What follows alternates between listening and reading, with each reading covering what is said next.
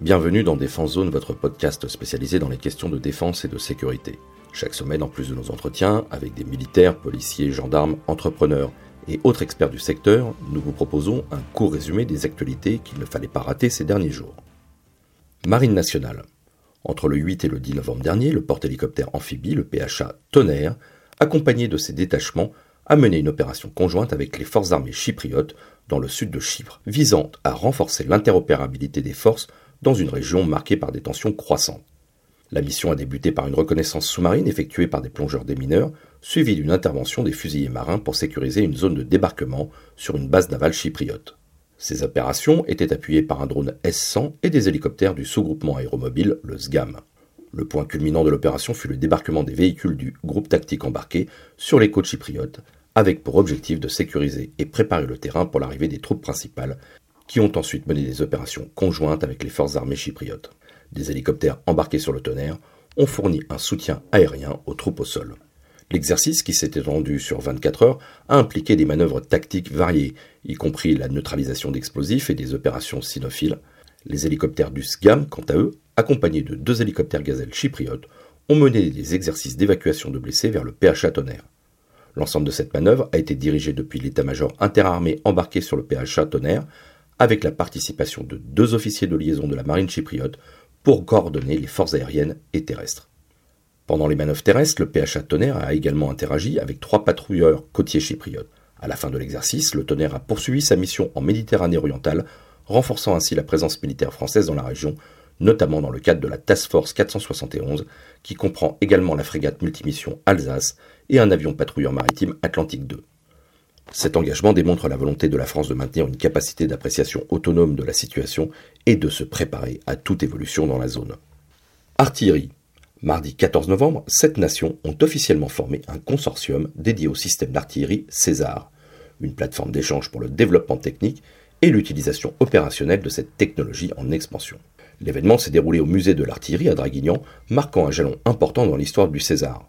Cette initiative, initiée en janvier par le général Pierre Schill, chef d'état-major de l'armée de terre, Emmanuel Kiva, délégué général pour l'armement, et Nicolas Chamussi de KNDS France, a vu la participation de la France, la Belgique, la Thaïlande, l'Indonésie, l'Arabie saoudite, la République tchèque et la Lituanie, avec d'autres pays en attente. Le général Alain Lardet a souligné l'importance croissante de l'artillerie dans le contexte militaire actuel, évoquant les conflits récents qui démontrent la nécessité d'une artillerie efficace. Il a aussi insisté sur le fait que l'excellence opérationnelle du César n'est pas acquise définitivement, mais nécessite une innovation constante. Le club César servira de forum pour le partage d'idées et d'expériences, contribuant ainsi au développement de nouvelles approches techniques, tactiques et de soutien. La Belgique venant d'acquérir 9 César MK2 en 2022 met en avant son rôle de partenaire clé, anticipant la réception de son système en 2027. Un officier belge a exprimé l'intérêt de son pays à gagner en expérience et à établir des liens avec les partenaires français, notamment dans la formation des instructeurs. La journée inaugurale, lancée par un tir de canon, s'est prolongée au camp de Cangeverse avec une démonstration par le 35e régiment d'artillerie parachutiste et une exposition sur les innovations répondant aux défis actuels et futurs. Ce club marque un pas en avant significatif dans la coopération internationale et l'évolution des capacités de l'artillerie. Autant la Hongrie continue de retarder la ratification de l'adhésion de la Suède à l'OTAN, malgré les attentes et les promesses antérieures. En effet, le Parlement hongrois n'inclura pas cette question à l'ordre du jour de sa prochaine session, comme l'a confirmé la députée Agnès Vaidai. Cette décision survient alors que la Turquie, l'autre pays non signataire, se rapproche de la ratification avec une session parlementaire prévue sur le sujet. La Hongrie, qui avait promis de ne pas être le dernier pays à ratifier la demande suédoise, maintient sa position malgré les attentes. Le Premier ministre hongrois, Viktor Orban, avait auparavant qualifié la ratification parlementaire de simple formalité, mais le vote a été reporté à plusieurs reprises. Les politiciens hongrois exigent des explications de la Suède concernant ses critiques sur le développement démocratique de la Hongrie, tandis que le gouvernement suédois espère davantage de garanties de Budapest. D'un autre côté, la présidente hongroise Katalin Novak a exhorté les parlementaires hongrois à prendre une décision rapide et éclairée, sans toutefois indiquer la date pour l'approbation. Elle a souligné que la Suède doit prouver sa capacité à rejoindre l'Alliance. La présidente a également noté que le Parlement hongrois se sent négligé car la Suède n'a pas cherché à convaincre activement les parlementaires hongrois. La Hongrie pose également des problèmes à l'OTAN en ce qui concerne son soutien à l'Ukraine et ses relations avec la Russie. La récente rencontre du Premier ministre hongrois avec le président russe Vladimir Poutine a suscité des réactions hostiles parmi les membres de l'OTAN et de l'Union européenne. La présidente hongroise a assuré que les relations entre la Hongrie et la Russie n'affecteraient pas l'engagement de la Hongrie envers l'OTAN ou l'UE. Cette situation met en évidence les défis de l'OTAN qui doit les relever pour élargir ses alliances, en particulier avec l'adhésion de nouveaux membres comme la Suède, tout en gérant les relations complexes entre les pays membres et les puissances externes comme la Russie par exemple. Drone. Le porte-avions britannique HMS Queen Elizabeth et le HMS Prince of Wales en raison de leur absence de catapultes et de brins d'arrêt, sont limités dans leur capacité de groupe aérien. Leurs F-35B, des chasseurs bombardiers à décollage court et atterrissage vertical, ont une portée réduite par rapport aux autres modèles F-35, et l'alerte avancée est assurée par des hélicoptères Merlin au lieu des Hawkeye plus performants utilisés par la France et les États-Unis par exemple. Pour améliorer ses capacités, la Royal Navy envisage l'intégration de drones mâles pour des missions diverses comme l'alerte avancée, le renseignement ou la guerre électronique. La clé de cette intégration réside dans la capacité à lancer et récupérer ces drones depuis un porte-avions. Dans ce contexte, une expérimentation a été menée sur le Prince of Wales avec le drone MAL Mojave de General Atomics, qui présente l'avantage de nécessiter seulement 200 mètres pour décoller et atterrir avec une charge utile de 1,6 tonnes.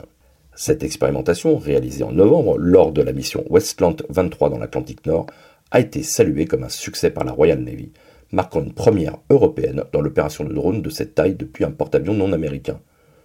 Le contre-amiral James Parkin a qualifié cet essai de nouvelle aube pour l'aviation embarquée britannique, soulignant une évolution vers une force de combat mixte. Cependant, des défis demeurent pour l'emploi généralisé des drones mâles depuis un porte-avions, notamment ce qui concerne leur comportement dans des conditions de mer agitées et de visibilité réduite. Les futurs tests devront tenir compte des mouvements du navire et des conditions météorologiques difficiles, des facteurs critiques pour assurer le succès opérationnel de ces drones. Turquie. Après avoir été exclu du programme F-35 Joint Strike Fighter par les États-Unis pour avoir acheté des systèmes russes de défense aérienne S-400, la Turquie cherche des alternatives pour moderniser sa force aérienne. Tout en développant son propre chasseur de cinquième génération, le TFX, Ankara envisageait d'acquérir 80 F-16 Viper ainsi que des kits de modernisation pour ses appareils existants. Cependant, bien que l'administration américaine soit favorable à cette vente, elle la lie à l'approbation par la Turquie de l'adhésion de la Suède à l'OTAN, et le Congrès américain, lui, pour l'instant, reste opposé. Face à cette impasse, la Turquie a exploré l'option d'acheter 40 Eurofighter Typhoon du consortium Eurofighter, composé de BAE Systems, Airbus et Leonardo. Cette proposition, initialement évoquée par un responsable du ministère turc de la Défense et confirmée par le chef d'état-major des armées, le général Hassan Kusukakus, a gagné en crédibilité. Le ministre turc de la Défense, Yassar Gouler, a indiqué de son côté que des discussions étaient en cours avec le Royaume-Uni pour acquérir ces avions, bien que l'Allemagne semble être un obstacle potentiel à cette vente pour diverses raisons, y compris des divergences diplomatiques et des préoccupations concernant les politiques turques envers la Suède et Israël. La rencontre prochainement entre le président turc Erdogan et le chancelier allemand Olaf Scholz pourrait donc être cruciale pour l'avenir de cette transaction. In memoriam. Dans deux incidents séparés, les forces armées françaises ont récemment perdu deux de leurs membres dans des circonstances tragiques. Le premier incident a eu lieu le 11 novembre 2023 dans les Pyrénées-Atlantiques, où le capitaine Mathieu Gaillot du 4e régiment d'hélicoptères des forces spéciales a été mortellement heurté par un véhicule militaire lors d'un exercice à Pau. Âgé de 30 ans, Paxé futur père, cet officier originaire de Tonon-les-Bains et membre du 4e RHFS depuis 2019, était un pilote caracal expérimenté, ayant effectué quatre missions en opération extérieure sur les théâtres sahéliens et levantin depuis sa mutation dans ce régiment des forces spéciales de l'armée de terre. Commandant de la troisième escadrille des opérations spéciales, Mathieu Gaillot était détenteur de plusieurs distinctions, dont la Croix de la valeur militaire avec étoile de bronze. Dans un autre incident, le quartier maître de première classe Clément Hélard, fusilier marin, a perdu la vie le 9 novembre 2023 lors d'une marche d'aguerrissement en Polynésie française.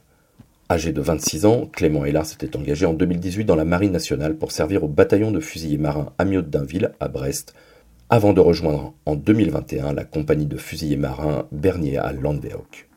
Au cours d'une marche, un groupe de 9 militaires de la force maritime des fusiliers marins et commando, la force Fusco, a été emporté par les eaux lors du franchissement d'un gué.